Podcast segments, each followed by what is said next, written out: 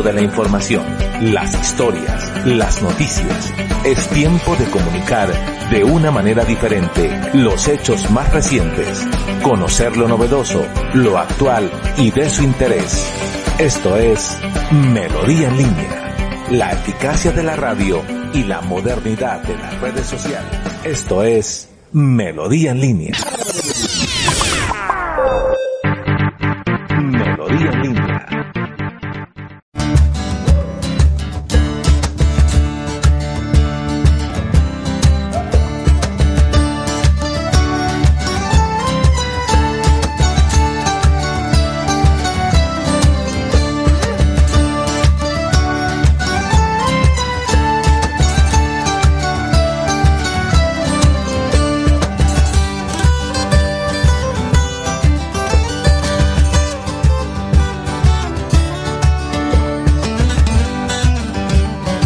7, 7, 7 de la mañana, 3 minutos. Un cordial saludo para todos. Muy buenos días desde Radio Melodía. Estamos en el dial 1080 de la M para compartir con todos ustedes. Eh, aquí en los estudios centrales de Melodía, pleno corazón de Bucaramanga. Calle 36 con carrera 15, edificio Centro Empresarial, piso 7. También nos puede seguir a través de las redes sociales de Facebook, de YouTube. Nos encuentra como Melodía en línea. También nos puede seguir en Instagram, en Twitter y tenemos también nuestra página web que le invitamos a que la visite www.melodiaenlinea.com. La cita es de lunes a viernes de 7 de la mañana a 8 y 30. La técnica de Arnulfo Otero, mi nombre es Jair Lagos, productor, comunicador y miembro de esta gran familia de Melodía. Damos gracias a Dios por permitirnos compartir con todos ustedes eh, la información, que los viernes tenemos una agenda más cultural. Le recordamos eh, cuáles son las noticias con las que vamos a iniciar el, el, día de hoy. Sin duda, una de las más importantes y que está eh, en la agenda de todos los medios de comunicación son los hechos presentados en los alrededores de la Universidad Industrial de Santander que se presentaron el día de ayer sobre mediodía. Un accidente que generó congestión vial de una tractomula que se volcó sobre la curva uh, hacia el norte, conocida como la Virgen o la curva del Diablo que llaman muchos. Eh, lo curioso fue que esto sucedió sobre mediodía, eran las 7 de la noche y esa, ese vehículo aún no había, sido, no había sido levantado. Mm, hablaremos eh, hoy también sobre la situación que se presentara en un colegio de Bucaramanga que sigue siendo noticia porque es el comportamiento de los dirigentes que tenemos hoy en día. Un enfrentamiento entre dos concejales frente a los jóvenes, adolescentes eh, de un colegio de la ciudad de Bucaramanga. También José Parra nos traerá eh, un informe de un posible rumor que se presenta en la privatización de la empresa municipal de aseo de Bucaramanga a todos los que estén conectados hoy le vamos a entregar boletas para que vayan a baloncesto eh, este fin de semana de la Liga de Baloncesto eh, W Play. Así que estemos todos preparados para eh, entregar esas, valga redundancia, boletas o entradas y puedan participar. Y hoy nos acompañará eh, una abogada que forma parte del buffet de abogados de Urbano Martínez para que conozcamos más sobre la inasistencia alimentaria. Por supuesto, la sección lo que hemos anunciado de nuestros eh, invitados que tienen que ver con la historia de Bucaramanga. La sección que veníamos manejando todos los miércoles ahora viene para los días viernes hablar de la historia de Bucaramanga y hoy venimos con un, con un recuerdo muy bonito de la historia de Bucaramanga que tiene que ver con el parque recreacional El Lago. Está en la mente de todos. ¿Dónde quedó? ¿Qué pasó? Y veremos algunas imágenes que llaman la atención. Y hablaremos, por supuesto, de todo. Sigue en repercusión eh, lo que la noticia importante de lo que tiene que ver eh, la, la, la, la, salida de los ministros y la llegada de los nuevos ministros, cómo repercute ahora con la encuesta Inbamer con el favoritismo o, o, la desfavorabilidad de algunos mandatarios, en este caso a nivel regional, del gobernador y del alcalde. Todo eso, muchísima información para compartir con todos ustedes. Pero antes de irnos con las noticias, porque no sabemos si para algunos son buenas o malas, vamos a ir con las buenas, porque las buenas siempre vienen de parte de Dios. Así que cualquiera que sea su creencia religiosa, su fe, invitamos a que saque un tiempito, reflexionemos y hagamos una oración. Amado Dios, gracias por este día. Gracias por permitirnos, Señor, la oportunidad de hablar contigo, por la oportunidad, Señor, de recibir el sol, la lluvia, para agradecerte por las cosas buenas que nos das, aún por los problemas que nos buscamos, porque ellos forman nuestro carácter ante cada adversidad. Tú, Señor, estás conmigo, porque, Señor, estamos convencidos que nosotros somos equipos, que tú eres mi socio perfecto, que entre tú y yo somos mayoría aplastante, porque tú eres el amigo bueno que nunca falla, tú eres el pastor que cuida de sus ovejas. Acompáñanos, te entregamos nuestros planes, nuestros proyectos, este día, este fin de semana, nuestra mejor empresa, la familia, cada padre, madre, hijo, esposa. Guárdanos, Señor. Te damos gracias en el nombre de Jesús. Amén y amén.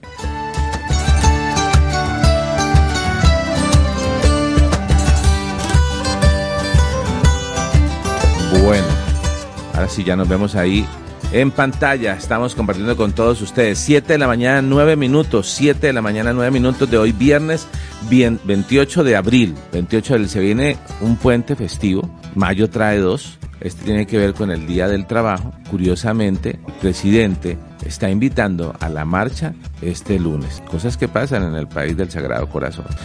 Bueno, um, vamos a saludar a los compañeros en la mesa de trabajo para que empecemos a, a, saludar a todas aquellas personas que nos reportan sintonía y que están con nosotros saludándonos en el día de hoy. Vamos a iniciar con Gina Borges. Gina, cordial saludo, buenos días, ¿cómo amanecemos? Muy buenos días, Jair. Buenos días a todos nuestros oyentes que se están conectando a esta hora de la mañana en Radio Melodía, Melodía en línea, en Facebook y en YouTube. Gracias por sintonizarnos y preferirnos siempre. Muy bien. Vamos a saludar a Carol Gómez, que está con nosotros también en la mañana de hoy. Carol, muy buenos días. Cordial saludo. ¿Cómo amanecemos? Hola Jair y un buen día a todos nuestros oyentes y a toda la mesa de trabajo. Hoy es viernes, por fin ya merecido un descanso, bueno, entre comillas, pero realmente esperamos que este programa sea de su agrado. Recordemos que es un programa cultural porque es viernes y el cuerpo lo sabe. Ah, caramba. Bueno, está bien. 7 de la mañana, 11 minutos. Hoy no está el doctor Urbano Martínez y ustedes no se vayan a extraviar de pronto porque es una dama, porque es bella, pero es muy inteligente y es una abogada que forma parte del buffet de Urbano Martínez. Doctora, regálenos su nombre y bueno, de una vez una, una introducción de lo que vamos a ver hoy porque estamos acá rodeados de damas en la mesa. Cordial saludo. ¿Cómo estás, Yair? Cordial saludo a todas las personas que nos ven y nos escuchan a través de Melodía. Eh, me encanta saludarlos. Angélica Esteves, eh, abogada de la firma Urbana Martínez Abogados. Eh, ya llevo bastante tiempito con ellos. Encargada de la parte recaudo de cartera, procesos de la parte civil, familia, que es lo que más me encanta, digámoslo así. Hoy estaremos viendo, pues más que todo, lo referente a qué es la cuota de alimentos y en qué momento se constituye la respectiva inasistencia alimentaria, cómo fijarla, qué se puede hacer, dónde se puede. Esas situaciones, un ABC para que todas las personas tengan a la mano unas claves muy puntuales. Genial. Eh, ¿Dónde queda la oficina de Urbano Martínez? Porque cada vez que le preguntamos al doctor, como está recién llegado, se le olvida. asumimos que usted como dama, que sí son multitareas, eh, puede recordarlo. Bueno, sí, yo, yo soy la que les anota en el chat de, Facebook. Eh, estamos ubicados en la carrera 133510, oficina 705. Eh, nos pueden contactar también a los teléfonos 684-3530 o al WhatsApp 314-314-6804. Genial. Bueno, muy bien. Vamos a saludar entonces, ya tenemos a todos en pantalla, la doctora Angélica Mateus, ¿no?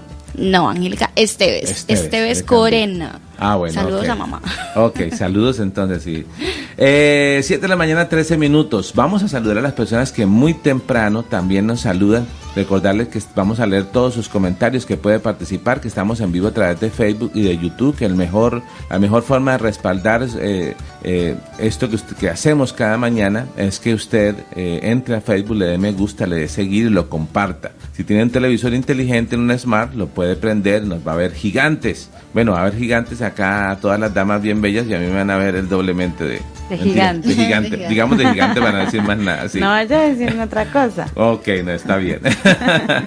Comentarios. Eh, la primera en saludarnos el día de hoy es María Ofelia Traslaviña. ¿Qué dice María Ofelia Traslaviña? Buenos días a todos, Dios los bendiga. Un abrazo y feliz día. Amén y amén. Ok, gracias María Ofelia, amén, gracias por estar con nosotros. Desde San Vicente de Chucurí, una página que nos sigue, se quedó con nosotros porque el que empieza a ver este programa, el que empieza a seguirlo, una vez se queda, se queda para compartir siempre. Y así lo hizo Chucurí Online.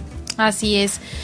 Chucurí Online nos dice muy buenos días, don Jair, y a la mesa de trabajo aquí de la mano de Dios siempre saludarlos, muy especial, y a nuestros seguidores un abrazo. Bueno, muy bien. Eh, sin duda, una de las noticias importantes tiene que ver con los hechos ocurridos ayer en la Universidad Industrial de Santander, en la UIS. Eh, pues, pues, resulta que ya siendo casi llegando al mediodía, eh, pues todo transcurría normalmente, porque quizás para muchas personas, y eso lo hemos aprendido acá en los medios de comunicación, algunos se preocupan cuando, cuando se escuchan papas bombas en la Universidad Nacional de Santander. La verdad es que para las personas que trabajan al interior, para los que estudian, es un hecho normal. Ya es normal. Eh, y entonces eso estaba pasando, había como una conmemoración con respecto a la fecha del anterior paro, el del año pasado. Hace dos años. Sí, ah bueno, dos años. Y, y, esto, y esto sucedió con respecto, era, era, el interior, o sea, era normal, era como una conmemoración, no digamos que una celebración, es una conmemoración, eh, pero lo que no se esperaba era que se fuera a salir del claustro universitario, que fuera a salir a las calles. La cuestión fue que cada vez se fue agrandando y ya era difícil diferenciar quiénes eran estudiantes, cuáles no eran estudiantes, y ya no hablamos de la universidad, sino de los alrededores de la universidad y de un grupo de encapuchados que estuvieron ahí, eh, digamos, eh, de alguna forma generando eh, enfrentamientos o disturbios eh, entre los encapuchados y el SMAT de la policía, que algunos medios de comunicación ya no hablan del SMAT, sino el otro nombre que se le está dando a este frente, que es el que sale cuando hay este tipo de situaciones. Esto inició sobre, sobre mediodía eh, y, y, hubo este, este enfrentamiento con la manifestación. Lo curioso fue que alrededor de todo este enfrentamiento, llegaron tanquetas, llegaron cosas, hubo un, un, hecho que fue el primero que se presentara, eh, que tiene que ver con una motocicleta, ¿sí? Y una, y una bomba. Gina, ¿de qué se trata esa situación? Así es, Jair. En un video grabado por un ciudadano que pasaba por el sector, quedó registrado el ataque de dos encapuchados contra patrulleros de la policía de Bucaramanga, los cuales se encontraban regulando el tráfico en la carrera 27 con 13. Bueno, en las imágenes se logran ver cómo dos personas con su rostro cubierto llegan en una moto con, en contravía por la vía de la carrera 27. Vamos a hacer y al una llegar cosa, a la Gina, esquina, discúlpame que te interrumpa. Eh, vamos a hacer una cosa. Anulfo, hay una imagen de apoyo que dice disturbios WIS en su WhatsApp. Va- no podemos pasar la imagen eh, exacta, la vieron todos en redes sociales, se conoce, pero las normas de las redes sociales, en este caso las plataformas a través de las que nos emitimos, Facebook, YouTube, sancionarían nuestro programa, lo bajarían y no podríamos verlo. Eh, entonces vamos a pasar imágenes de referencia de los disturbios para hablar de los hechos eh, que algunos han tomado como los más importantes. Este que nos está contando Gina sobre esta protesta. Entonces iban con la moto en contravía. ¿Cuántos iban en la moto? Iban dos personas encapuchadas en la moto en contravía por la carrera 27 y al llegar a la esquina de la calle 13 se detienen mientras el de la moto intenta voltearse para devolverse por la misma dirección.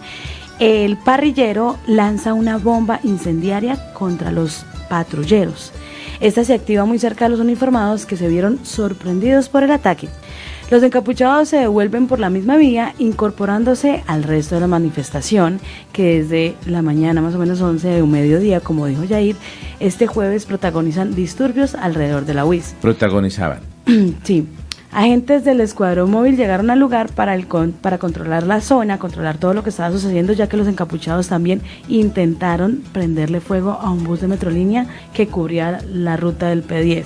Vale, pero, Pero no fueron adelan- neutralizados por la policía. No, no, no, no, no, no, sí tomaron la, tomaron Sí, la ruta. en y ese esa- y esa momento- es la- Les cuento y más Y la alcanzaron a Vale. bajar a las personas. Listo, dejémoslo ahí porque ahí no la va a complementar Carol. Sí hubo, Bueno. sí hubo toma de- del vehículo. ¿Qué pasó? Así es, Jair. Encapuchados se toman un bus de Metrolínea que cubría la ruta P10 durante los disturbios ocurridos el día de ayer en la UIS en conmemoración del paro nacional del 28 de abril que se realizó en el año del 2021. No obstante, bajaron a todos los ocupantes del autobús, lo vandalizaron, el parabrisas quedó totalmente destruido y el SMAT tuvo que intervenir con tanquetas para controlar estos disturbios pues ocasionados el día de ayer. Además, quiero contar algo y es que los jóvenes circularon un panfleto en la universidad antes de todo este suceso donde explicaban que querían recordar a todas las víctimas muertos y presos de la libertad que dejó el paro nacional de hace dos años. Una de las frases que me llamó la atención, Jair, fue la siguiente, libertad a los presos por luchar. Una de las frases más relevantes de este panfleto, producto de los disturbios que ocurrieron el día de ayer. Realmente, pues esto causado bastante conmoción porque se habla de, eh, de los ciudadanos están pagando de pronto pues eh, los platos rotos de algo que ellos no tienen realmente la culpa, ¿no?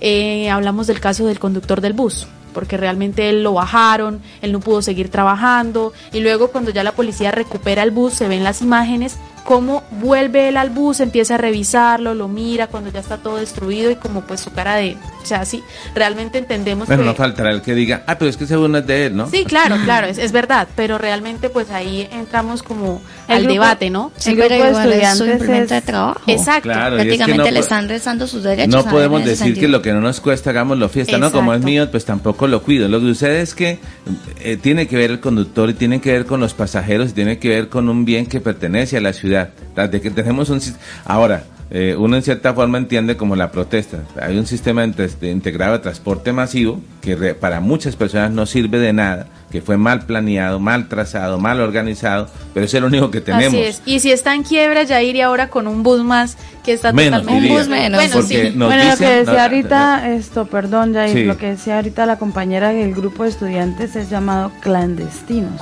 Sí. Son como Claro, se, hacen son, llamar son ellos. encapuchados. O sea, aquí nunca vamos a decir que, digamos, son estudiantes de la Universidad de Sí, Santander, no no, porque esta, esta gente se coloca unas máscaras, se saca Los las camisas, se las, se las coloca. Y, y eso es lo que sucede. Eso, eso sucedió ayer.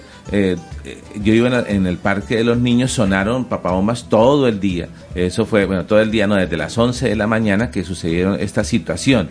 Ahora, eh, más allá de todo lo que pasó, porque ya llegando la noche, 5 o 6 de la tarde, después de enfrentamientos con el SMAT, videos que circularon, eh, pues se dice que hay posibilidades de que hoy salga esa marcha. Esa marcha era el día de ayer, eh, pero no se hizo como se esperaba, hubo fue enfrentamientos. eh, habría que ver por qué no marcharon, decidieron no marchar, sino más bien protestar y enfrentarse, porque acá en Bucaramanga eh, tenemos que decirlo como medio de comunicación, todo el mundo marcha, si marcharon los informales, por Dios, contamos 30 bajando acá por la 36 para decir que no, que no les gustaba el tema de, de la 33, qué tal, ahora ya se le da otro contexto con los vehículos particulares, pero bien, eh, el tema es que hay una posible información acerca de lo que de, de- de lo que sería eh, la marcha el día de hoy. Eh, normalmente ellos no, eh, digamos, ellos no sacan un comunicado oficial, n- no sabemos cuál será la ruta y hay especulaciones al respecto. Entonces, un rumor muy fuerte es que hoy habría marcha nuevamente.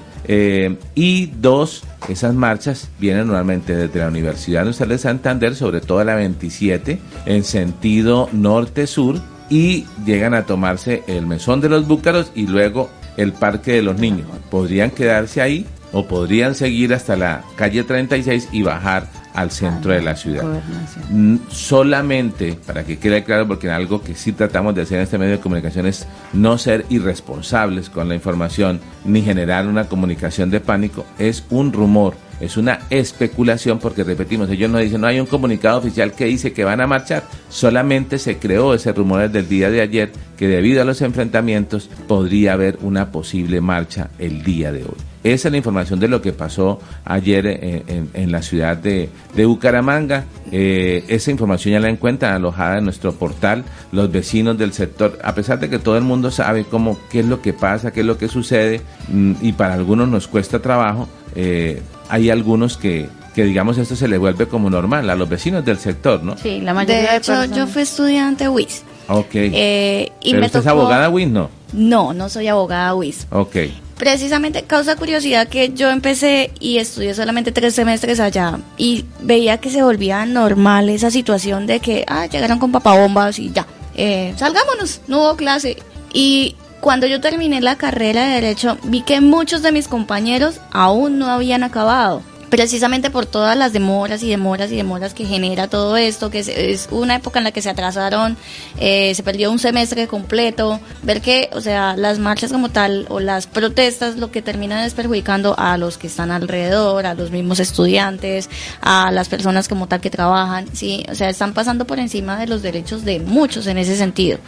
Ok, totalmente de acuerdo. Eh, pero bueno, sigue siendo una de las mejores universidades de Latinoamérica. Total. No, no logramos alguna. no logramos colocar los apoyos, pero sí los teníamos o, o hay conflicto ahí. ¿Sí los teníamos? Ah, bueno, aquí no no no lo logré ver entonces. Yo se los eh, cuando estábamos charlando. Pero bueno, vámonos porque a las 7 de la mañana 24 minutos llega Ramiro Meléndez de la Dirección de Tránsito de Bucaramanga para que nos diga cómo estamos con respecto a eh, materia de movilidad, recomendaciones para el día de hoy, pico y placa, todo lo que está pasando. Entonces, vámonos con Ramiro. Ramiro, buenos días, adelante. Los buenos días, señor director. Cordial saludo realmente de parte de todos nuestros compañeros. Gracias por estar acá en sintonía. Igualmente para todas nuestras compañeras, todas las reinas, realmente ese gran equipo de Radio Melodía en línea. Y claro, a todos nuestros queridos realmente seguidores, gracias por estar en nuestra página. Gracias por compartirla. Gracias porque toda esta semana realmente fueron muy fieles. Y le agradecemos de todo corazón que sigan ahí con nosotros para que usted sepa qué está pasando en nuestra ciudad bonita. En estos momentos en nuestra ciudad está saliendo el sol, un día agradable, no se presenta ningún accidente de tránsito en este momento en nuestra ciudad, gloria a Dios, eso es lo que nosotros queremos, que todos los conductores realmente tengan ese comportamiento. Bueno, señor director y todos nuestros compañeros de la mesa de trabajo, usted sabe que conducir un vehículo, una motocicleta, una bicicleta aquí en Bucaramanga es un arte peligroso porque las vías son muy estrechas, porque hay mucha congestión vehicular. Pero poco a poco nuestros conductores han tenido ese con- conocimiento, ese comportamiento, esa conducta y lo más importante, que realmente saben que en casa lo están esperando. Hoy le estamos recordando el pico y placa en nuestra ciudad bonita, hoy le estamos recordando que mire su dígito, hoy le corresponde 1 y 2, ya hay operativos en nuestra ciudad bonita, igualmente el servicio público ya está también en este momento restricción para ellos, 9 y 0. Para mañana, mucha atención, 9 de la mañana, 1 de la tarde, pico y placa, mañana sábado, 9 y 0. Le estamos diciendo a nuestros queridos oyentes, esta noche va a haber operativo de alcoholemia, va a haber un control ahí en Cuadraplay, tienen derecho a disfrutar, tienen derecho de gozar, pero recuerde que su vehículo tiene que dejarlo ahí en su garaje, igualmente en su parqueadero, para que no tenga ningún contratiempo. Las recomendaciones de hoy, los compañeros, nuestros amigos conductores que van a viajar, no se les olvide hacer revisión técnico-mecánico de su vehículo, las pastillas, el sistema de frenos. Usted sabe que en carretera realmente nos toca estar pendiente de todo porque va su familia. Y la familia colaborando con los cinturones de seguridad, igualmente el pasajero, igualmente el que va en la parte de adelante, la parte trasera, todos con los cinturones de seguridad. Y tienen que observar, mirar. Llegando a Agua Chica hay cámaras, el exceso de velocidad sin cinturones, ahí lo van a sancionar. Y si siguen para la costa, ahí realmente en cada ciudad, ahí hay cámaras que lo van a detectar realmente si usted pasa un semáforo en rojo, si no lleva los cinturones, si usted está hablando por celular. Entonces ya cuando llegue ya de la costa va a tener problemas económicos, como muchas personas le parece fácil realmente que hacer las cosas y piensa que no lo están viendo y ahí hay unas cámaras que lo están observando su comportamiento, cómo conduce realmente. Entonces le estamos diciendo que esté pendiente de, todo. Esta noche hay operativos de alcoholemia, hay Cuadraplay. Estamos dándole realmente eh, esa seguridad a los habitantes de ese sector. Igualmente en la 27, igualmente hay en la 33, pruebas de alcoholemia para que ustedes sepan que tenemos que dejar su vehículo. Igualmente le estamos diciendo que esta noche hay un operativo con la Policía Nacional para que realmente tengan lo que son los chalecos, el casco reglamentario, especialmente los motociclistas, para que este puente no se vaya a quedar sin su motocicleta, sin su vehículo. Ayer estuvimos trabajando todo el día, hasta las 10 de la mañana, que ya quedó una trato, camión ahí en la, la curva de la Virgen. Se, igualmente un volcamiento lateral, en la cual estuvimos todo el día regulando, durante en la mañana, en la tarde, y le pedimos disculpas realmente a todos los habitantes de Ciudad Norte. No había más espacio, solamente un carril. Gracias a todos esos compañeros, amigos y todos los ciudadanos de Ciudad Norte que nos felicitaban y nos apoyaron realmente para que la movilidad fuera mejor. Los dejo con toda la información, los dejo con nuestro director Jair Lagos.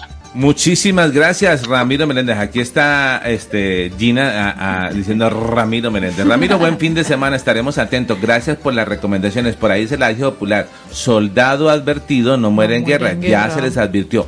Hay operativos, de por sí siempre los van a ver. Tránsito está haciendo unas campañas muy importantes eh, en, en la ciudad eh, con respecto al tema del espacio público, con el tema de las vías. Eh, entonces todo esto que está pasando está para bien. Vamos a colocar nuevamente a Carol en pantalla para que cuadre su cámara y esté ahí con nosotros. 7 de la mañana, 30 minutos. Han llegado más personas para saludarnos a esta hora. A ver quién tenemos después de que saludamos a, ah, bueno, el doctor Urbano. Hoy nos saluda, pero estamos muy contentos con su delegada. ¿Qué dice el doctor Jorge Urbano?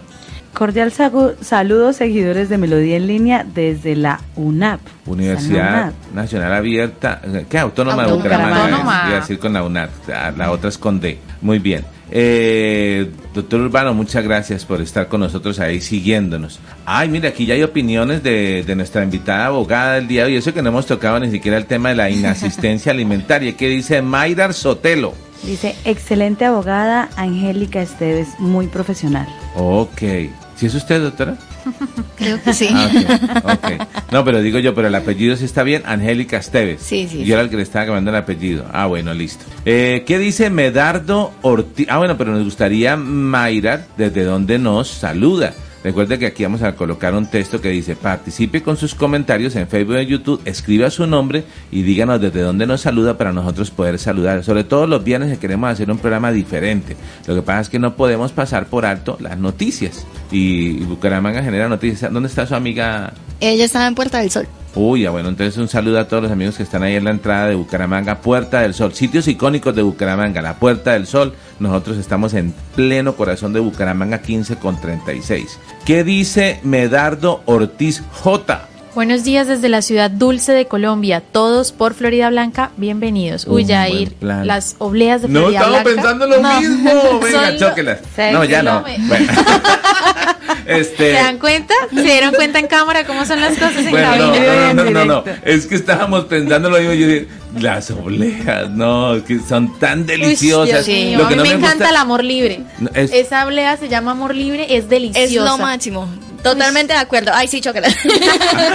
Venga, no, pero es que o sea, eso es lo que no me gusta, que le hayan puesto los nombres esos. Bueno, todas está bien menos divorcio, porque ya pero tenemos... Pero es que un divorcio no se le niega a nadie. Qué bueno que ya hayan aprendido, doctor. No, no, no, no, sí, yo sí está bien. Y ahora con esas novelas que dan en la noche y todo eso un montón. Dicen que esa novela tiene un alto rating, sobre todo en las damas, eh, de esa de Ana de Nadie. Ah, y... porque habla de un... Bien, de nadie, Carol de nadie. jefe, ¿no? ¿no? lo digo yo, no, yo, bueno, sí me Lo digo yo. También se siente a ver con su esposa la no, es que reviso tendencias en la noche de, de, de, este, y curiosamente en Twitter las tendencias son, tienen que ver mucho con los programas de los desafíos y todo eso. no sigo esos programas pero me llama la atención que sí sale los de la novela. Entonces yo digo, no lo hago porque me gusten, lo hago por cultura general que debo ver la novela, porque tengo que estar informado. Entonces, pero está buenísima la novela. Bueno, Pablo Apóstol, ¿qué dice Pablo Apóstol? Dice, buenos días Yair, y saludos al señor Arnulfo y además y demás miembros de la mesa. Yair, porque primero, antes de pensar en la privatización del aseo, no pensamos en solucionar el problema de transporte público, comprando unos 100 buses eléctricos mientras se cumple el tranvía de Petro con esos 9 mil millones de dólares que consiguió en su viaje a los Estados Unidos. Buen día. Gracias, Pablo Apóstol, por su apreciación. ¿Desde dónde nos escribe? Eh, ¿No dice? No, no dice. Bueno, creería que desde Pidecuesta, no recuerdo. De, bueno, Pablo Apóstol, seguidor. Pero bueno, ya que nombró, vamos a hacer dos cosas. Para que ahí siguen más saludos y vamos a leerlos todos. Vamos a hacer todo hoy. Que no se nos quede nada en el bolsillo. Dice, habla sobre la perdón, la, la privatización, se me, se me, se, me, lengua la traba. Gracias. Privatización del aseo, de la empresa de aseo. Y José Parra nos trae un informe bastante amplio, unos cinco minutos, sobre ese tema de la posible privatización de la empresa de aseo. Pero primero vamos a saludar a Julio Acelas, nuestro politólogo, porque me gustaría que en 60 segundos, eh, con los muy buenos días, nos regalara la apreciación de lo que pasó eh, como historiador y como politólogo y como muchos años profesor Wiss. Eh, de, de, la situación que se presenta, que no se, no, no se esperaba por lo menos este año la manifestación. Eh, inclusive esta mañana lo decían en, en, el programa de últimas noticias, que normalmente tampoco se escuchan pronunciamientos por parte de los eh, señores del, del, grupo de los verdes, llaman algunos, del profesor Ferley, de Carlos Parra, de Nobel Lozano, que cuando pasan este tipo de situaciones se guarda silencio. Eh, pero sin duda hay, hubo disturbios y se anuncia otra marcha para el día de hoy. Julio Acelas, cordial saludo, buenos días y le tengo una sorpresa más adelante, Julio. Buen Vamos día, a Yair, y a su selecto grupo de, de, mujeres en la cabina. Muy bien, felicitaciones, está muy bien acompañado. Sí, estoy muy bien acompañado. Julio, ah, una, eh, haga por favor ahí a su micrófono en la conexión que tenga al computador, tóquelo ya porque arrancó un poquito. ya, perfecto. Sí, perfecto, perfecto. Arrancó un poquito. Sobre el tema de la UIS, pues desde que eh, los paros, los cierres en la universidad, eh, las sazonadas, la pelea con la policía, las papas bombas, ese es un tema de décadas y eso hace parte de una simbólica cultural de los estudiantes de la UIS las marchas de protesta, etcétera. Eso hace parte del ADN de la universidad. La universidad sin eso no existe. No solamente la UI, la universidad pública. Yo estudié en la nacional. eso es, allá sí es cosa seria. Eh, entonces hace parte del paisaje de la, de la, rebeldía de los estudiantes que ven en la policía eh, el símbolo del Estado y al que hay que agredir violentamente. Pero en este caso, eh, estas, digamos, azonadas estos cierres son minorías violentas, anarquistas, que creen que el Estado está a punto de caer. Ellos manejan una, cosmovisión, que el Estado es, es, ilegítimo y que está a punto de caer. Y es muy en la idea del, del ideario del ELN. Muchos de esos son camilistas, helenos, que creen que la acción violenta es la ah, fuerza política por antonomasia. Estos son muchachos por lo general desclasados, de sectores populares, que no tienen mucha formación política más allá de algunos elementos ideológicos genéricos, abajo el capitalismo, contra la burguesía, la violencia como parte de la historia, la policía reprime, etcétera. Unos clichés ideológicos, pero no pasan de ahí. Su nivel de formación política es muy bajo. La mayoría de los estudiantes repudia esto, no está de acuerdo con eso. Pero ellos se imponen de manera violenta, es una imposición violenta no solamente en la manera como se encapuchan, sino por la utilización de papas bombas y por la agresión a la policía, explosiones, se imponen violentamente y usted ante la violencia, pues ¿qué hace? Usted pues sencillamente se dispersa y la universidad se para. Es una simbólica de la universidad de muchas décadas, pero lo que llama la atención son dos cosas. Primero, que las directivas de la universidad con su silencio terminan de... Eh, apoyando o terminan con un silencio cómplice. Sí, esa es la palabra que estaba buscando. Hay problemas de seguridad al interior de la universidad. Un, silen un silencio consentidor. Eso, y, muchos de los problemas de seguridad se han robado motos, carros. En, la USA hay ollas. El tema de las drogas se salió en mi época de estudiante y después de profesor. Yo después hice una maestría habían, digamos, detrás de eléctrica, donde se consumía mucha marihuana, muchas drogas. Hoy en día la universidad es una olla completa, digamos, guardando las proporciones, eso es abierto. Jíbaros peligrosos con gente armada controlan el negocio en la universidad, roban y, y digamos que la seguridad internamente, eso es tierra de nadie. Hay robo de motos, las cámaras dañadas, etcétera. Y las directivas terminan siendo eh, asumiendo una actitud condescendiente, pues, y, hacen un acuerdo tácito con ellos para, para evitar problemas para evitar problemas. Eso pasa en la universidad, eso es una verdad de puño. Una verdad de puño, totalmente de acuerdo. Siete de la mañana, 39 minutos. Pero vámonos ya con nuestro periodista comunitario, José Parra. Se nos se, se, se fue a la empresa a hablar con los trabajadores de la empresa de aseo de la EMAP. Eh, porque hay un rumor muy fuerte que la quieren privatizar y no nos trae un informe de un minuto ni de dos, cinco minutos, un completo informe de, de cuál es el punto de vista de los trabajadores, qué es lo que pasa. Hay rumores muy delicados, amenazas. Eh, que no puede estar pasando esto acá en Bucaramanga y más con una, empresa, bueno, la pública, porque ese tema, la empresa de aseo, eh, se, supone que hace un buen servicio. Aquí no vemos calles inundadas de basura ni nada entonces, pero esto se viene presentando y es muy delicado. Veamos, eh, ¿lo tenemos listo, Arnulfo? Listo, vamos, 7 de la mañana, 40 minutos, informe de José Parra.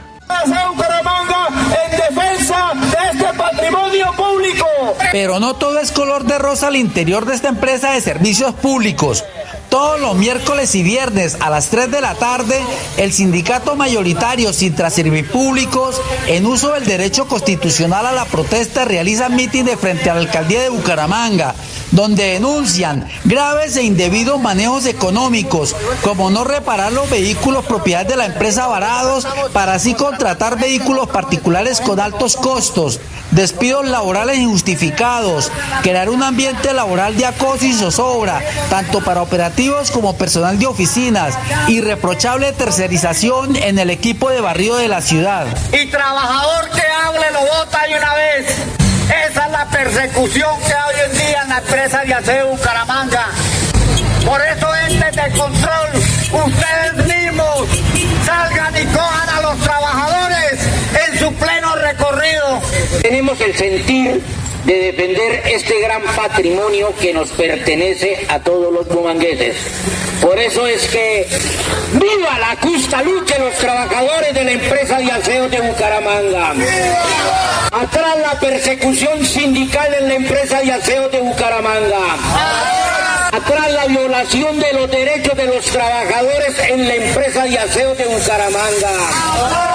Y exigimos el reintegro de los trabajadores despedidos en la empresa de aseo de Bucaramanga.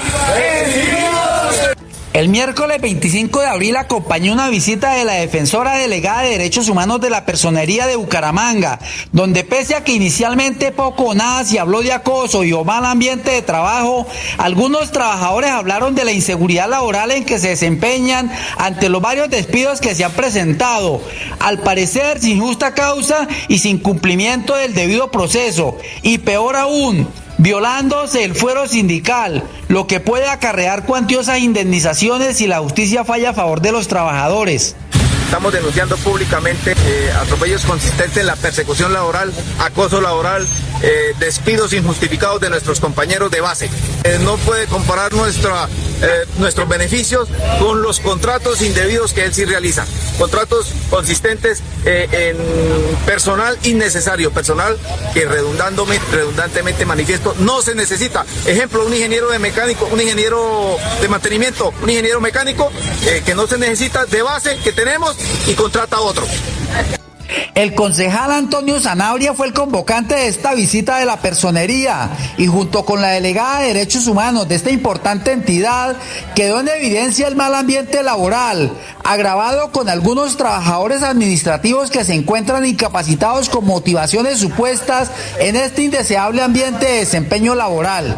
Hoy visitamos la sede administrativa de la EMAP junto con la personera delegada para los derechos humanos asistiendo a cada dependencia, escuchando las dificultades del clima laboral, condiciones infrahumanas y de hacinamiento que se vienen presentando que van en contravía de la seguridad y salud en el trabajo.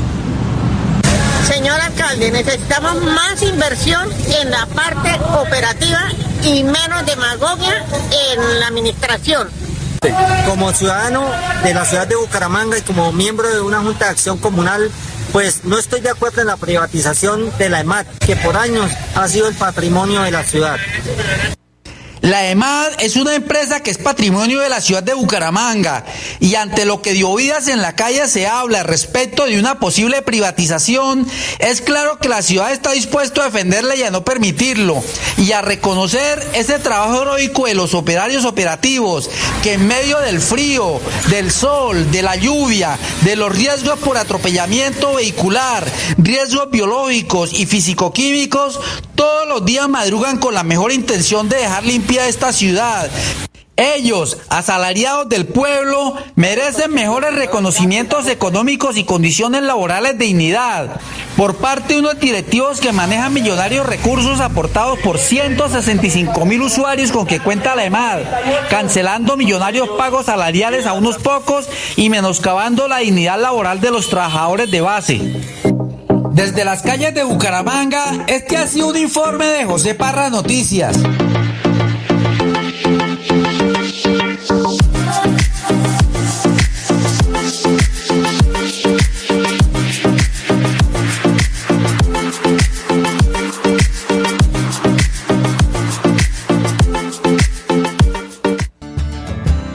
Regresamos, 7 de la mañana 45 minutos, 7 de la mañana 45 minutos, completo informe de José Parra sobre esta situación que se presenta y el rumor fuerte de la privatización de eh, la empresa de servicios públicos, de la EMAP.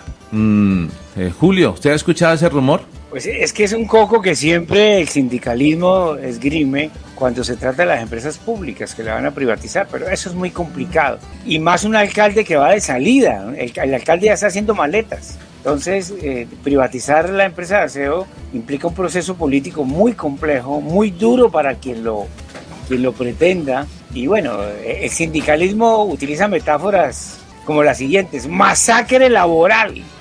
Van a privatizar la empresa, los derechos de los trabajadores por encima de todo. Yo, yo, pensaba cuando escuchaba y veía el informe de José Parra lo siguiente, uno va eh, llegando a la UIS por las mañanas, a donde va y son ríos y ríos de basura apostados en las esquinas con un nuevo habitante que son los chulos. Los mm. chulos ya eh, hacen parte de la cotidianidad de los bumangueses. Y uno se pregunta, oye, ¿qué pasa con la empresa de aseo? En, la, en, en el centro, yo voy a una reunión los jueves en el centro, en la noche, y la carrera 16 con calle 36 hay literalmente montañas de basura. Y los habitantes de calle haciendo de la suya, regando, sacando reciclaje. ¿Dónde está la empresa de aseo? Y eso es en toda la ciudad. Entonces sería bueno, además de las reivindicaciones de los trabajadores, de sus derechos laborales que son justos, de sus peticiones, preguntarle a las directivas de la empresa de aseo y a los propios trabajadores qué pasa porque las basuras se tomaron a Bucaramanga. Eso es un hecho ya indiscutible. Vale, se nos queda en la agenda, vamos a hacerlo para la próxima semana, eh, pero es un buen tema para que lo discutamos acá en los medios de comunicación qué está pasando con la empresa de aseo y con, y con algunos sitios que sí nos han enviado fotografía de evidencia que son, se ha tomado, eh, ya han sido de lugares de basura. Eh, 7 de la mañana, 48 minutos. Me llamaba la atención y no quiero pasar por alto al concejal que vi precisamente hablando de este tema, porque así como está hablando de este tema, también hay un material, un video. Lo tenemos, tenemos el video, por favor, Anurro, preparémoslo. Eh, situación que se presentará en un colegio de Bucaramanga. Eh, donde muchos medios de comunicación inclusive lo desarrollaron como si fuera un enfrentamiento, pensaron que se iban a, ir a golpes ya mostremos el material, el video, para que sepa de qué estamos hablando. El gran ejemplo. Eh, ah, bueno, ya lo vamos a tener. O sea, es, eh, los concejales, dos, dos concejales de Bucaramanga, Antonio Sanabria, el segundo es Wilson Ramírez, Wilson del Cambio Radical, el primero es de la Liga Gobernante de Anticorrupción. ¿Y es en el qué colegio? En, Damaso Zapata, ya les Damaso Zapata. Damaso Zapata. Ok, que todos conocemos como tecnológico, más bien ese es el colegio. Bueno, ahí está, ya tenemos otro invitado que también es de allá. Y estaban discutiendo del colegio, hablando, ¿no? Diálogo. Aquí también se han generado discusiones, pero esta fue muy... Me avisa cuando lo tengamos listo, por favor, Anulfo. Fue bastante acalorada. Cuéntanos más detalles de eso, por favor, Carlos. Así es, Jair. Dos concejales protagonizaron una pelea frente a unos niños en el colegio Santander, en el, un colegio de Santander titulado Damaso Zapata.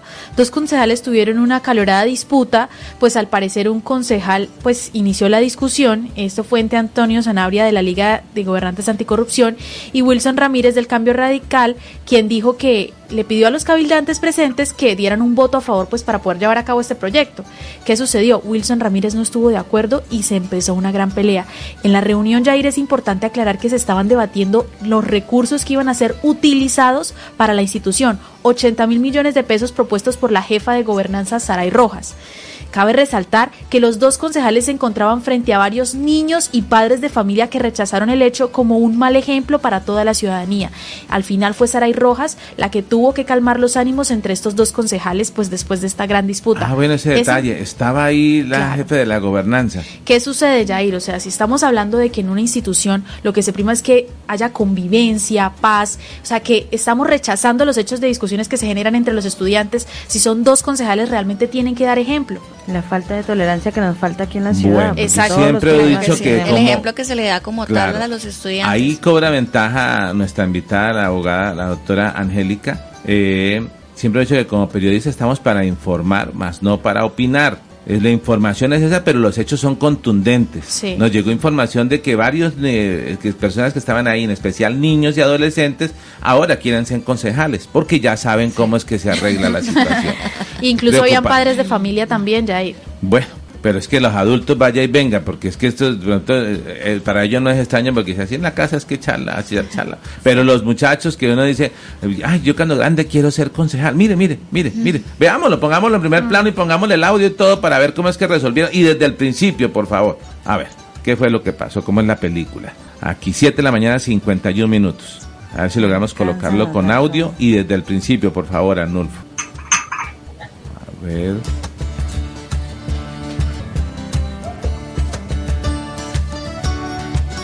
Bueno, no tenemos el audio.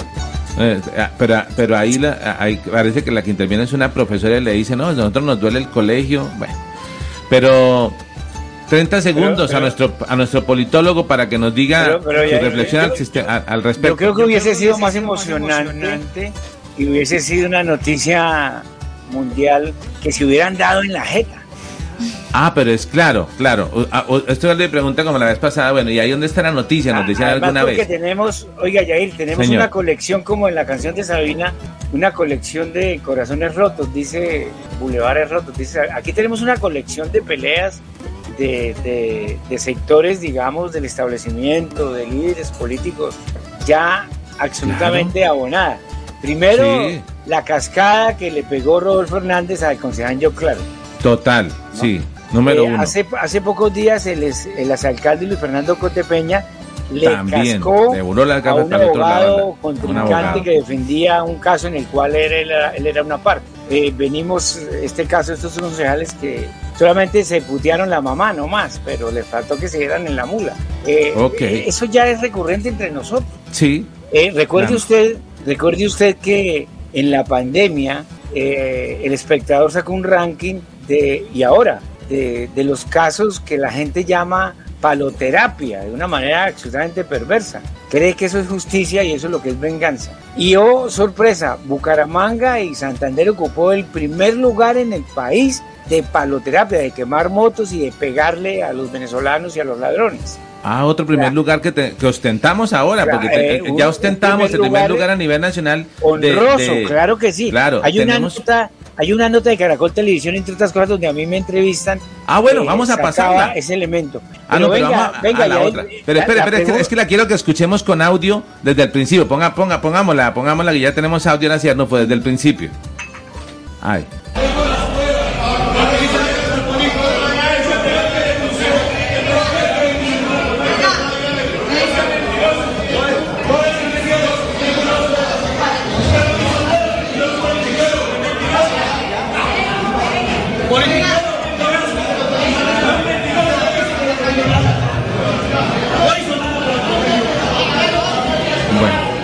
Lo que sucede, a ver, nuevamente uno va al consejo y uno ve discusiones acaloradas, eh, ¿sí? En el recinto que se discute, ¿sí? Pero es que eh, lo que las personas le llaman la atención es que están en un colegio, en un colegio, o sea, cada cosa en su lugar. Ahora, tampoco te van a decir que el Consejo de Bucaramanga es un ring de boxeo, pero ya lo acaba de decir Julio, ostentamos varios honores, ¿no? Y ahí arranca. Debe ser al revés, ¿no? Uno dice la gente que viene del barrio, entonces, está bien que se peleen en la Junta de Acción Comunal, está bien que se peleen en la JAL, la Junta de Administradoras Locales, pero en el Consejo, pero no es que aquí es al revés, es, una pirámide invertida. pues como tal, creo que no es que esté bien que, esté, que peleen, ¿no? Claro. Hay que aclarar, no está bien que peleen, que generen discusión o busquen mecanismos de solución. Lo dice la abogada que discute los estrados judiciales. Pero pelear, discutir. No, sería lo ideal, pero, pero aquí, aquí cabe una reflexión de política pública un poco para lo que viene. Estos alcaldes ya se van, el gobernador se van y vienen otros en enero. Y se vuelven a echar los dados. Vea, hay una reflexión muy seria sobre ese tema de las agresiones. Y hay que hacerse una pregunta. ¿Qué en esos comportamientos tan agresivos, en este caso de Santander, qué es de la cultura? ¿Qué es de la familia?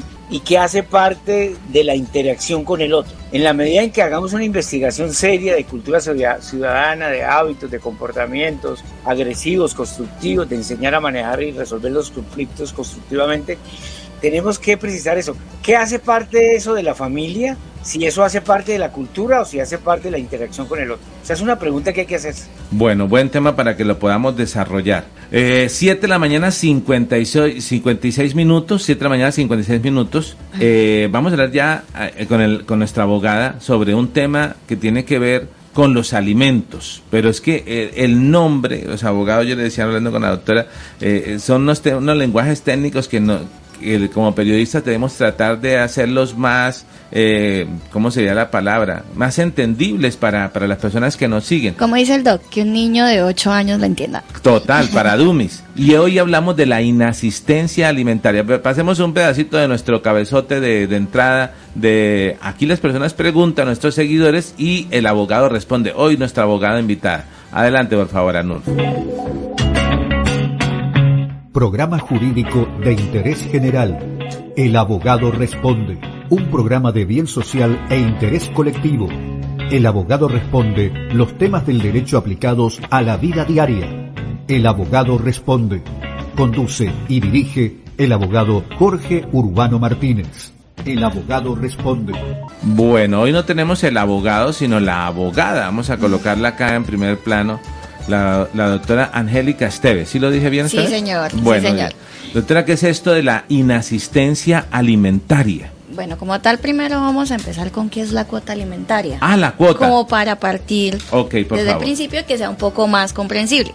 Sí, eh, como tal vez la cuota alimentaria es la obligación que tienen papá y mamá, sí, de cubrir las necesidades básicas de sus hijos en ese caso, pues esta cuota alimentaria tiene, digámoslo así, un fin y es cubrir los gastos que corresponden a alimentación, ¿sí? pero también vestuario, educación, recreación, vivienda. ¿sí? Eso es como tal lo que, lo que partimos. Ahora, la inasistencia alimentaria, ¿sí? Se puede llegar a tipificar como delito al principio, ¿sí? Porque ¿Por está tipificado en el Código Penal que es un delito. Cuando alguien no cumple Cuando alguien se sustrae de la obligación de no dar alimentos a quienes está pues estipulado. Sinónimo de la palabra sustraer, o sea, cuando alguien no cumple con su se, se, hace el se hace el pingo, como dijo un mandatario eh, acá, el mismo que dio también en la mula. Tal cual, exactamente. Entonces, cuando alguien sencillamente no quiere cumplir con esa cuota, ya entramos ahí. ¿Qué pasa? Que como tal, pues considero que la eficacia de de acudir a la fiscalía siempre se persigue es la libertad, pero cuando uno busca como tal eh, el cumplimiento de la obligación por parte del padre que no está cumpliendo, siempre se recomienda mejor acudir por la parte civil. Entonces, uno lo primero que hace es... La primera parte era la penal. Sí. O sea, ¿qué quiere decir esto? Que le puede... Me, me, voy a la fiscalía. Sí. Señores, fiscalía, este señor no me está pasando para mi hijo. Ok. Aquí está el acta de conciliación, en la cual acordamos que, digámoslo así, fueron 80 mil pesos que me tiene que pasar y resulta que ni siquiera 80 mil pesos me está dando, no me está cumpliendo con el vestuario. El fiscal pues inicia un proceso. ¿Y cuánto puede tardar ese proceso? Mm, hasta cinco años. O sea que uno iba para, la mamá iba a demandar al papá para que le ayudara a los 15 de la niña y la niña tiene 18 no le ha salido la plata. ya, exactamente. Ah, Aparte de eso, causa, pues hay algo que es muy importante. Tiene los 18 y pues por lo general la cuota de alimentos va hasta los 18 años. Sí, sí. exactamente. Pero pues hay que ciertos requisitos, hay tres requisitos muy importantes y se puede extender hasta los 25 años. Ah, hasta los 25 puede ir. Pero en estudio también. A ver, ya no lo va a explicar. Eh, como tal, la cuota, sí se establece la cuota. ¿Qué pasa? Que el, menor tiene, eh, bueno, ya no es menor, sí, pero el hijo tiene que estar estudiando, ¿sí?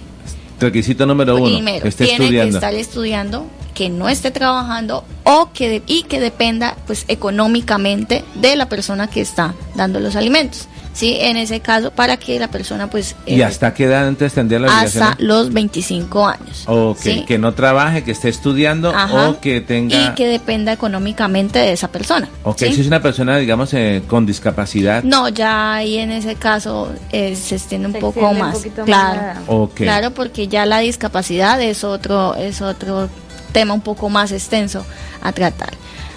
bueno, retomando, primero fue la parte penal, ¿sí? Y lo que generalmente se recomienda es acudir por la parte civil. ¿Por qué? Porque lo que se persigue siempre son los bienes. Ah, ok. Y uno lo que busca, o bueno, la persona como tal, la mamá, la que, lo que busca, yo me lo tomé personal, Por supuesto. eh, es que la persona, eh, que el otro, que el otro padre cumpla, porque es que yo he invertido como mamá eh, todos los años le he estado pagando a mi hijo el colegio, le estoy cumpliendo el vestuario, le estoy pagando la salud y resulta que él no me está dando nada, no lo está visitando, no le está dando vestuario, ¿sí? Entonces, pero yo sé que él está trabajando, Sí. yo sé que él está recibiendo un ingreso, entonces yo acudo ante un juez, inicio un proceso por eh, un proceso ¿Y ¿Cómo hace ejecutivo de la mamá alimentos. para probar que, le- que, que el individuo este está trabajando? Porque si no, él dice, no, yo no, yo estoy pegando zapatos allá y no me gano, me pagan por zapatos 500 pesos. Independientemente de eso, se parte de un salario mínimo. O sea, Ah, es siempre. una obligación. Esa es la base. La base siempre es el salario mínimo. Si ya yo, yo, yo logro demostrar que la persona tiene más ingresos, obviamente pues se entra a tasar una cuota de alimentos un poco más alta. Perfecto. Pero eh, sí o sí es una obligación de todo padre, porque entonces eh, no puede el otro excusarse en, ay, yo no trabajo y mire usted cómo puede. Y yo como mamá entonces tengo que sufragar, tengo que mirar cómo hago para alimentar a mi hijo, para que estudie, para pagarle todo y no es así.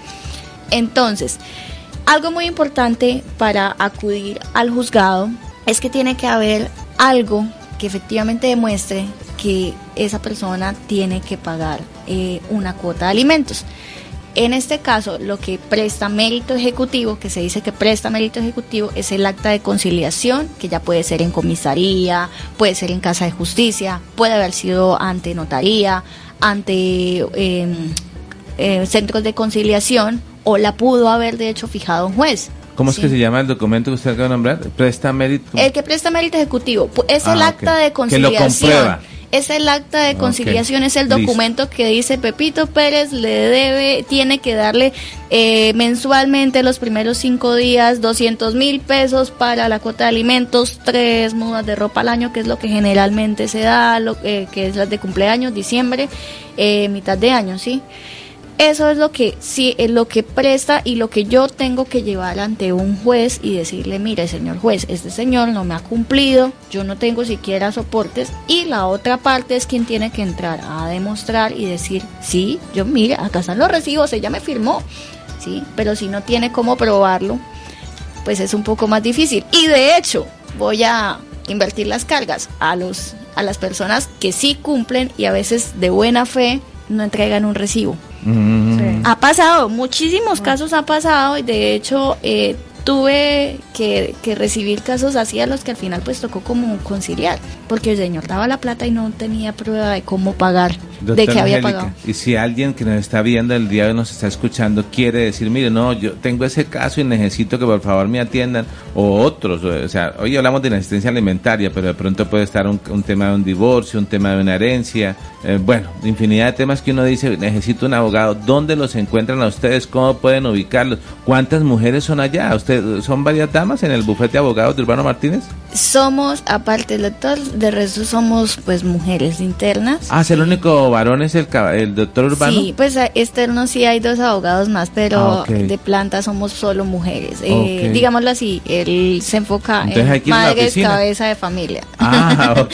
sí, eh, a las abogadas en este momento de planta somos la doctora Daniela Cuevas y yo. Ah, bueno, por acá había un saludo, dice Daniela Cuevas, escribe, buenos días para, Radio Melo- para Radio Melodía y para la colega y compañera Angélica Esteves. Ahí le está saludando y lo colocamos en Sí, pantalla. claro que sí. Entonces, eh, de planta estamos la doctora Daniela y yo, quienes pues nos encargamos ¿Dónde les también. encontramos? ¿Quieren ir físicamente? De pronto dicen, no, no quiero para un caso, quiero es conocerla, entonces quieren ir a saludarla. ¿Dónde? Bueno, estamos ubicados en la carrera 133510, oficina 705, WhatsApp 314-314-6804, teléfono 684-3530, que ahí es Luz quien se encarga de recepcionar las citas.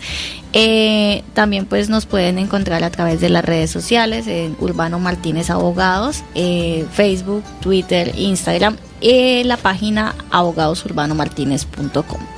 Genial. 8 de la mañana, 6 minutos. Ha estado con nosotros la doctora Angélica Esteves en la sección del abogado responde. Ya nos dio los teléfonos 314-314-6804. La inasistencia alimentaria. Duraríamos mucho hablando porque el tema es bastante amplio. Demasiado. Hay mucha tela donde cortar, pero lo que queremos cada día en esta sección es que las personas podamos aprender qué es lo que está. Eh, que, que, la importancia de que tengamos a un abogado y aquí se tratan de dar, decir, bueno, aquí te le damos como a pistas, como ayudas para que sienta usted que no está solo. Muchas personas acá y sobre todo abogado eh, Urbano Martínez ha ayudado a personas que han estado, eh, que siguen nuestro programa y que están atentas a toda esta situación. 8 de la mañana, 6 minutos. Han llegado nuestros invitados para hablar de la historia de Bucaramanga, pero antes de hablar con ellos, permítame eh, hace, pasar una nota nacional, Arnulfo, de, de Caracol Televisión, donde es el coletazo a nivel regional, local, de lo que pasará con el cambio de ministros y la favorabilidad o desfavorabilidad, desfavorabilidad de los mandatarios locales. Hablamos del gobernador de Santander y hablamos de eh, el alcalde de Bucaramanga. Pues esta es la nota y así lo contó un medio nacional como Caracol eh, a través del noticiero de mediodía. Veamos eh, la nota, por favor. Cárdenas, en febrero el 41% aprobaba su desempeño, el 47% lo desaprobaba. En esta última encuesta el 38% aprueba su desempeño, el 57% lo desaprueba. Los dumangueses también nos cuentan qué es lo que más les preocupa de su ciudad. A juicio de los ciudadanos, el alcalde Juan Carlos Cárdenas se rajó en seguridad porque la delincuencia común se ha tomado las calles de la ciudad en distintas modalidades. La inseguridad tan verdad que hay acá. Tú no puedes salir con un bolsito porque ya la roban, la atracan, la matan. Bucaramanga se ha vuelto una ciudad peligrosa. En cualquier esquina donde te pares, terrible, atracan. Otros dos asuntos negativos en la gestión de Cárdenas son la generación de empleo y la falta de un transporte público eficiente. Prácticamente la gente está utilizando el transporte informal, ¿no? Entonces necesitamos que, que se unan todas las empresas de, de, de servicio público. Mi negocio lo tengo allá, ¿no? Y la situación ha estado muy crítica y no hay ayuda, no hay economía. Por ejemplo, lo único que de pronto él hizo él ya para irse fue arreglar las calles y los parques. Expertos en administración pública aseguran que el descenso en la imagen del alcalde se debe a una desconexión entre las autoridades y la gente de a pie. Mientras los problemas para la alcaldía son otros, arreglar parques, tapar algunos huecos, y ahí se han gastado todo el dinero del mundo, la gente pide a gritos seguridad. Aunque la calificación de los bumangueses es clara, también es cierto que guardan la esperanza de que las cosas puedan mejorar. Vamos a ver en el departamento de Santander lo que pasa con el alcalde de Bucaramanga, Juan Carlos Cárdenas. Bueno. En febrero, el 41. Va a repetir, pero ya, bueno, ahí tenemos entonces. Julio, fue consultado usted a, nivel nacional por este, por Caracol, para hablar de este tema. Eh, un minuto para que hagamos una reflexión importante, que es lo que estamos buscando nosotros acá en este, en este espacio. Los medios de comunicación nacemos con tres fines, informar, formar y entretener. Muchos se han quedado en tema de entretener, pero allá el tema de, de, formar o el de informar, lo que buscamos acá con estos programas que nos traemos de lunes a jueves, invitados políticos, es que las personas sepan, tengan la posibilidad de escuchar hojas de vida para que no caigamos en esto que está pasando, eh, que nuestros mandatarios no nos sentimos bien representados, ¿no, Julio? Una, una reflexión al Pues, respecto, por ahí- favor. Ahí, ahí lo que decíamos es que hay como tres factores. Primero, eh, nunca antes en la historia de Bucaramanga un alcalde se había medido de manera tan alta negativamente, 57%, ya había sido medido con 58%. En toda la his- historia de los alcaldes elegidos popularmente, ninguno había alcanzado tanta valoración negativa como este. Dos, decíamos que hay una desconexión absoluta con la, con la, con la ciudadanía, porque mientras los problemas de la, para la alcaldía son unos, se dedicó a tapar huecos, se dedicó a, a remodelar parques, a inversiones en, en tecnología, que, los impactos no los hemos visto, que hay muchos problemas de transparencia ahí.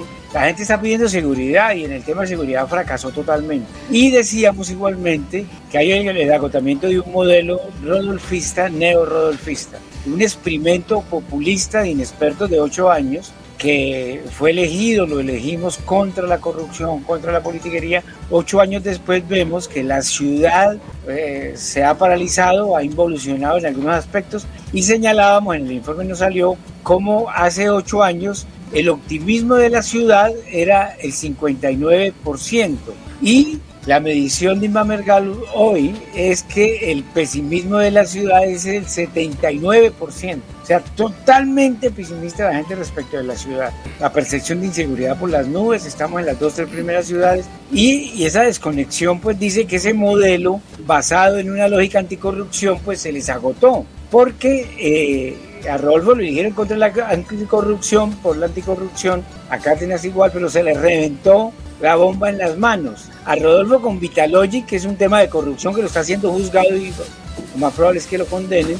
Y Cárdenas tiene todos los reparos por contrataciones a dedo, por los contratos de alumbrado público y porque le volvió a dar las secretarías a los políticos tradicionales. Entonces, es un escenario muy, muy, muy complicado, muy, muy difícil. Claro, la, la, la, lo, lo, bueno que habían dicho y que le aplaudían al alcalde, cuando fue alcalde Rodolfo, de la que, acabó con la parcelación, pues siente que se ha regresado a la ciudad de Bucaramanga. Daría para un programa completo, pero nos alegra que estemos cumpliendo la misión de ser reflexivos de, en, en este, en este programa. 8 de la mañana, 13 minutos, tenemos que correr para que no se nos quede nada. Ya está con nosotros, a ver si lo vemos en cámara, por favor, Arnulfo, a Diego Sainz con las historias de Bucaramanga y a su invitado. Las imágenes que tiene usted ahí en su en su en donde en su WhatsApp que vamos a colocar en pantalla, vamos a pasarlas en audio porque están musicalizadas para redes sociales y me da como cosita que de pronto Facebook está con el algoritmo bastante delicado. Vamos a pasar las imágenes de apoyo, pero no los audios, ¿vale, Arnulfo? Y le decimos muy buenos días, Diego, cordial saludo. Eh, ¿Cómo estamos? ¿Cómo amanecemos? ¿Qué nos trae hoy? Eh, aquí está usted celebre y celebre y celebre la página de historias de Bucaramanga que todo el mundo le fascina. Buenos días. Buenos días, compañeros de Radio Melodía, la que manda en sintonía. Bueno, eh, estuvimos de celebración esa semana de los 15 años y traje un invitado porque resulta que cuando yo empecé el grupo que se llamaba Fotos de Bucaramanga Antiguas, Modernas y Actuales, uno de los primeros seguidores es el señor Jesús Antonio Báez. Él es de Bucaramanga, vive en Medellín, pero en estos días está en Bucaramanga, entonces le dije, por favor, acompáñeme a Radio Melodía. ¿Cómo se llama, don Jesús? Jesús Antonio Báez. don Jesús ya había estado con nosotros, pero vía telefónica. Ah, el que día que llamamos nosotros que usted nos conectó para que habláramos de quién, de, Jesús, el Mago. o sea, de su tocayo. De mi tocayo. Ok, ahí bien cerquita el micrófono. ¿Sí lo tenemos abierto no el de él? A ver, eh, eso, gracias. Buenos días, eh, para todos los integrantes de la mesa de Radio Melodía y haciendo ahí un pequeño recorderis de la historia de Bucaramanga. Este dial empezó por allá en 1976 con la voz de Suramérica. Ah, caramba, vea, trajo hasta recuerdos y todo acá de melodía. Era, era el dial eh, y era una la música que pasaban era muy variada, boleros, rancheritas, eh, valses, era muy agradable escucharla. Yo en esa época tuve una historia por allá de amor en el campo. ¡Oh, caramba! Entonces era la, era la emisora de escuchar para poder dedicar. Para dedicar una canción. ¡Ah, está muy bueno! Ahora toca el puro reggaetón y perrea mami y todo eso, ¿no? No, nada que ver. Mejor dicho. Pero sí era, y después fue la voz de la voz de los comuneros, y ya después fue Radio Melodía en este mismo dial. Eh, muy contento de estar saludando a, mi gente de Bucaramanga, de Río Negro, porque estoy muy ligado a, Río Negro. Aquí la edita Río Negro de Santander. Sí, a Río Negro de Santander. Mis padres fueron, trabajaron siempre en esa, en esa región. Yo estudié en la, la primaria, la hice en, en. Así se llama la... Una un corregimiento. Ah, sí, un corregimiento allá. Allá fue un ganador, Carlos Curtidor, de allá, niñas, de donde ganó nuestro amigo La Cena que premiamos, eh, creo que es de Río Negro, Carlos. Sí, creo que sí. Fue el ganador de, que se ganó la... Eh, es una zona que se está, está buscando mucho el, por la parte del turismo. Hay unas cascadas muy hermosas y está hay muchas caminatas. Y hay unos videos buenísimos de, de, esos sitios. Vayamos hablando y vamos contando, mostrando las, las imágenes, por favor, eh, mi estimado Arnulfo, que eh, ¿qué, ¿qué, es la importancia de este video que lo veamos? ¿Qué es lo que pasa con estos videos que estamos mostrando, eh, mi estimado Diego? Bueno, eh, cuando yo empecé el grupo inicialmente eran fotografías, pero como estoy evolucionando y también han llegado nuevas redes, entonces eh, inicialmente era solo el grupo en Facebook, después vino la cuenta en Instagram, eh, después eh, la página también en Facebook y ahora incluso estamos en TikTok. Ah, Sí. oh my God. Sí, sí, sí. Pero en TikTok también seguimos promoviendo el mismo tema, la historia de Bucaramanga. Entonces, lo que yo empecé a hacer en TikTok fue estos videos. Ay, ese tiene una fecha muy importante. Este, este- ese año. Se lo hice el año pasado, como Pero- era la Bucaramanga de los 50 años. En, en- Pero esta Bucaramanga, este de 1972 es una fecha importantísima, Diego. Imagínense, sí, eh, me ¿Sabe contaron que, sí, sí, me contaron que en ese año nació un hermoso bebé que le colocaron Jair Lagos. Ay. Dios, dice mi fanático. Ni, ni tan hermoso. No, dejémoslo en Yair. Bueno, dejémoslo en un bebé. Sí, un bebé. Dejémoslo en un bebé. Eso. Por favor, la niña, al final pasan por personal. No, aquí está la humanos. abogada. Aquí está la, es que está la abogada hoy. No, no Eso es puedo- libertad no de expresión. Dice que mañana citación a descargos. Óigame, ese video muy bueno. Y aquí hay otro que dice de 1890 hasta 1932, que estamos viendo Claro, ahí. entonces, ¿qué es lo que yo he venido haciendo? Como tengo ya más de 70 mil archivos recopilados y que Ajá. ya pasamos, incluso como ya hemos hablado, estamos ya haciendo, es, realizando documentales. Entonces, lo que yo he venido haciendo es recopilando las fotos por años o por décadas. O, sí, entonces, estos videos últimamente los estoy lanzando y están teniendo mucho, mucho Claro, impacto. y este y guardamos, y hicimos como en las bodas de Cana, guardamos el mejor para el final, que Ah, es el bueno. que, ahora pedirle a Anulfo, el, el que sigue el siguiente video, Anulfo, tratemos por favor de agrandarlo aún más, si es posible técnicamente, no, no, pues yo le pregunto, si, si es posible técnicamente que, que lo podamos agrandar, no, no se puede, claro, está vertical, pensé que como el OBS dejaba estirarlo, lo podía agrandar de pronto ahí, porque ¿qué es lo que pasa con el video que viene que, que- en especial? Ese video ya lleva más de 560 mil reproducciones. Ahí lo estamos viendo. Eso, así, El así, así. Súper, Eh, súper, ah, así bueno, grande. Gracias, Arnulfo.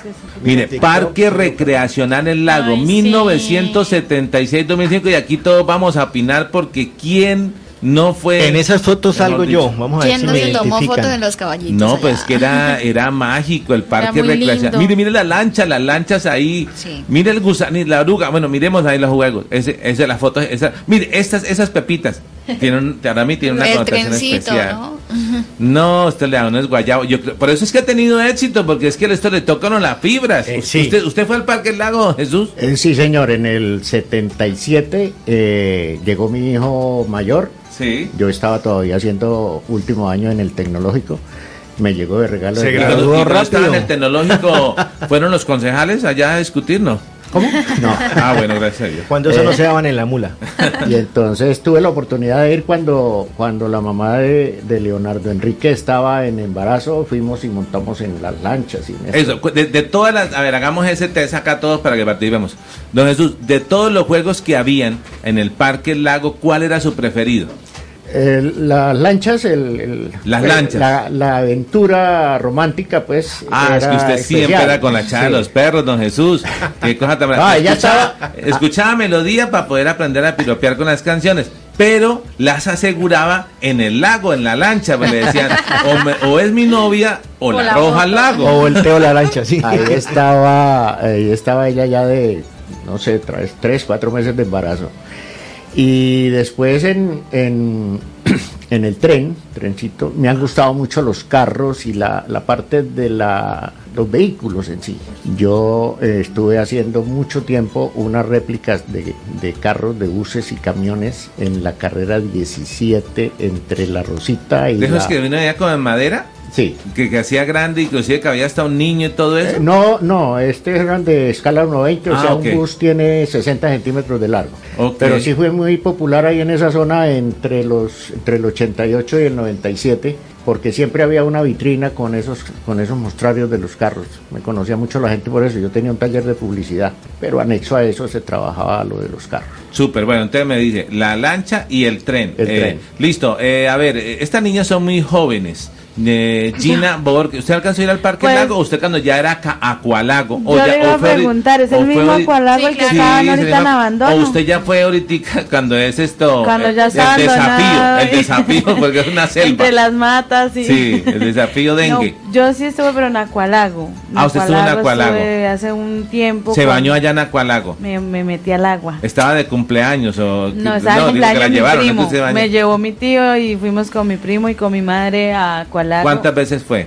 Una sola vez. Ok, una no se disfrutar de, Acualago. del Acualago porque ya ahorita está, ya es acuasusto. Y, y, y alguno de sus papás le comentó, ay, aquí queda antes el parque El Lago y era, o no escuchó esa historia. No, la verdad, yo, Bueno, como soy usted de viene- pueblo, sí, pues claro, o sea, viene casi siempre San Andrés, como, tengo razón. más historias de mi pueblo que de la ciudad, qué pena. Genial. Diego, eh, ¿cuál, cuál era el suyo preferido de todos esos eh, que estamos viendo ahí? La rueda, la lancha, la oruga. La los- rueda, sí, la rueda de Chicago y la, y la lanchita. Porque estaba la normal y estaba la triple. La triple. Porque en la, y y yo luego fue que entendí por qué le tenían ese nombre, ¿no? Yo no lograba entenderlo. ¿Por qué la triple? Sí, porque uno Ah, subía ok. allá y decía, ah, bueno, ya.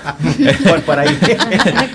no decía, uy, qué rueda, uy, qué rueda. Por favor, hoy es viernes, no, pero... no, no, no, no, que uno subía y decía, qué rueda tan grande, decía uno así. Bueno, eh, doctora Angélica, usted es muy joven. ¿Sí montó en algún? Sí. ¿Qué, qué, qué montó? ¿Qué montó? Eh, uy, todo. Montó- no, pero ¿cuál No, es el yo me- preferido? mi preferido era la rueda, la triple. Sí. Y me encantaban los carros chocones. Los uy, sí, Me los encantaba. carros pone mucha adrenalina. Carol G, Carol G. ¿Usted fue ya cuando era Ah, Cualago? ¿Usted no, nunca la no, llevaron? no, yo sí de niña alcancé ¿Sí la llevaron? Ay, era qué bueno. pequeña, Ay, si es sí, mayorcita, no, sí entonces. Eh, entonces, este, Carol G, ¿cuál le gustaba? ¿Cuál recuerda? Pues la verdad estaba muy pequeñita, pero a mí me gustaba porque había como un carrusel de caballitos, si no Sí, estoy mal, ese sí, era claro. como mi favorito. Estaba esperando que lo dijera alguien. Quizás a uno, eh, había muchos preferidos, el tren, la lancha, la oruga, pero el tema de los caballitos casi que era una foto obligada y en las que se veían para sacar esa foto, o sea, es una cosa obligada. Y estas pepas que la acabo- eh, las que estamos viendo, esas pepas eh, en el piso, Sí. esas redondetes, eh, la verdad, para mí era una connotación especial, no sé por qué jugaba a saltar en pepa. ¿Y en sabe pepa. dónde más habían esos mismos redondetes? ¿Dónde? En el Parque San Pío. Bueno, en el Parque Guillermo Sorzano o San Pío. Mm. También, por el lado de la 45. Sí. También. Y allá era la cita, incluso pues mi familia me contaba que allá Sí. era la mayoría de veces donde las, pla- las parejas, perdón, se citaban.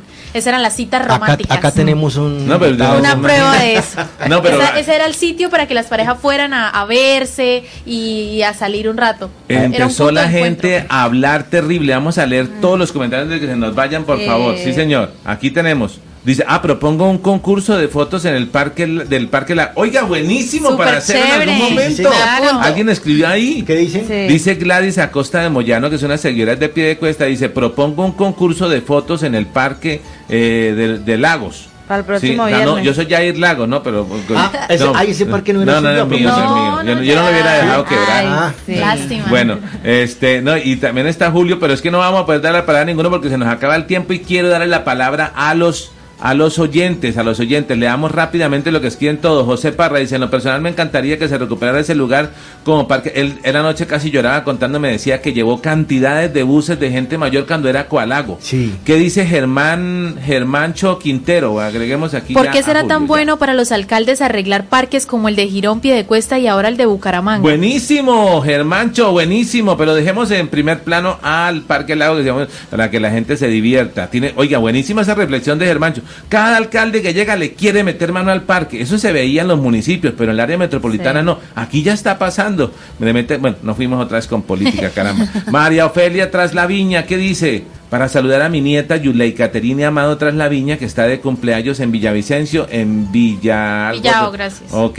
una, un, un saludo especial para Yulei Caterine Amado, que cumpla muchos años más, que Dios le bendiga. Pablo Apóstol, ¿qué dice? Buenos días desde Venecia. Esas peleas es por la mala educación. Hace falta la sanción mínima como, la, sus- sus- como sucedió a Teo. Les aseguro que los próximos tres partidos los ganamos. No, pero era más rápido, más rápido la lectura porque tenemos que decir que pero ya para rapidito. Así, ah, se van a cansar, si se va a hacer con la cancha Marte, le van a invertir más de dos mil millones de pesos. ¿Qué le van a hacer a las tribunas? ¿Camerinos o solo es maquillaje como hicieron con el estadio que, que para el presupuesto? Bueno, ¿qué más? Eh, eh, César, eh, nuestro invitado que estuvo acá en comunal, es increíble que se vayan a invertir 80 mil millones en un solo colegio, eso falta de equidad, esa inversión dejando a otros colegios sin inversión y prácticamente se cayeron estos cuatro años. Opiniones de nuestros seguidores, aclaramos. Así es. Jair, incluso mi mamá me acaba de enviar una foto de ella hace un, hace cuando ella estaba más o menos de mi edad en el Parque de los Lagos. Uy, muestre. Oh my. God. Oh Cuando ella tenía God. lanchitas. Cuando ella tenía como dicho. 22 años. Total. Todos tenemos una foto. Julio, ¿tiene foto usted en el Parque del Lago? No, no creo, pero, pero fui. eh, me parece que lo, lo más emocionante eran los carros chocones. Pero que- quiero decir dos cosas rápidas. Primero, Pero rápidas, rápidas.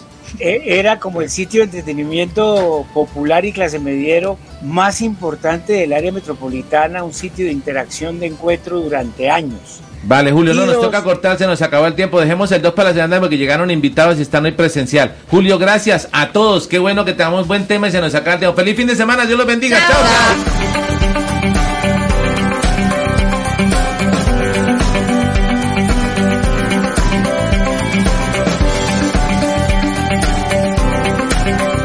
Es momento de la información, las historias, las noticias. Es tiempo de comunicar de una manera diferente los hechos más recientes, conocer lo novedoso, lo actual y de su interés. Esto es Melodía en línea, la eficacia de la radio y la modernidad de las redes sociales. Esto es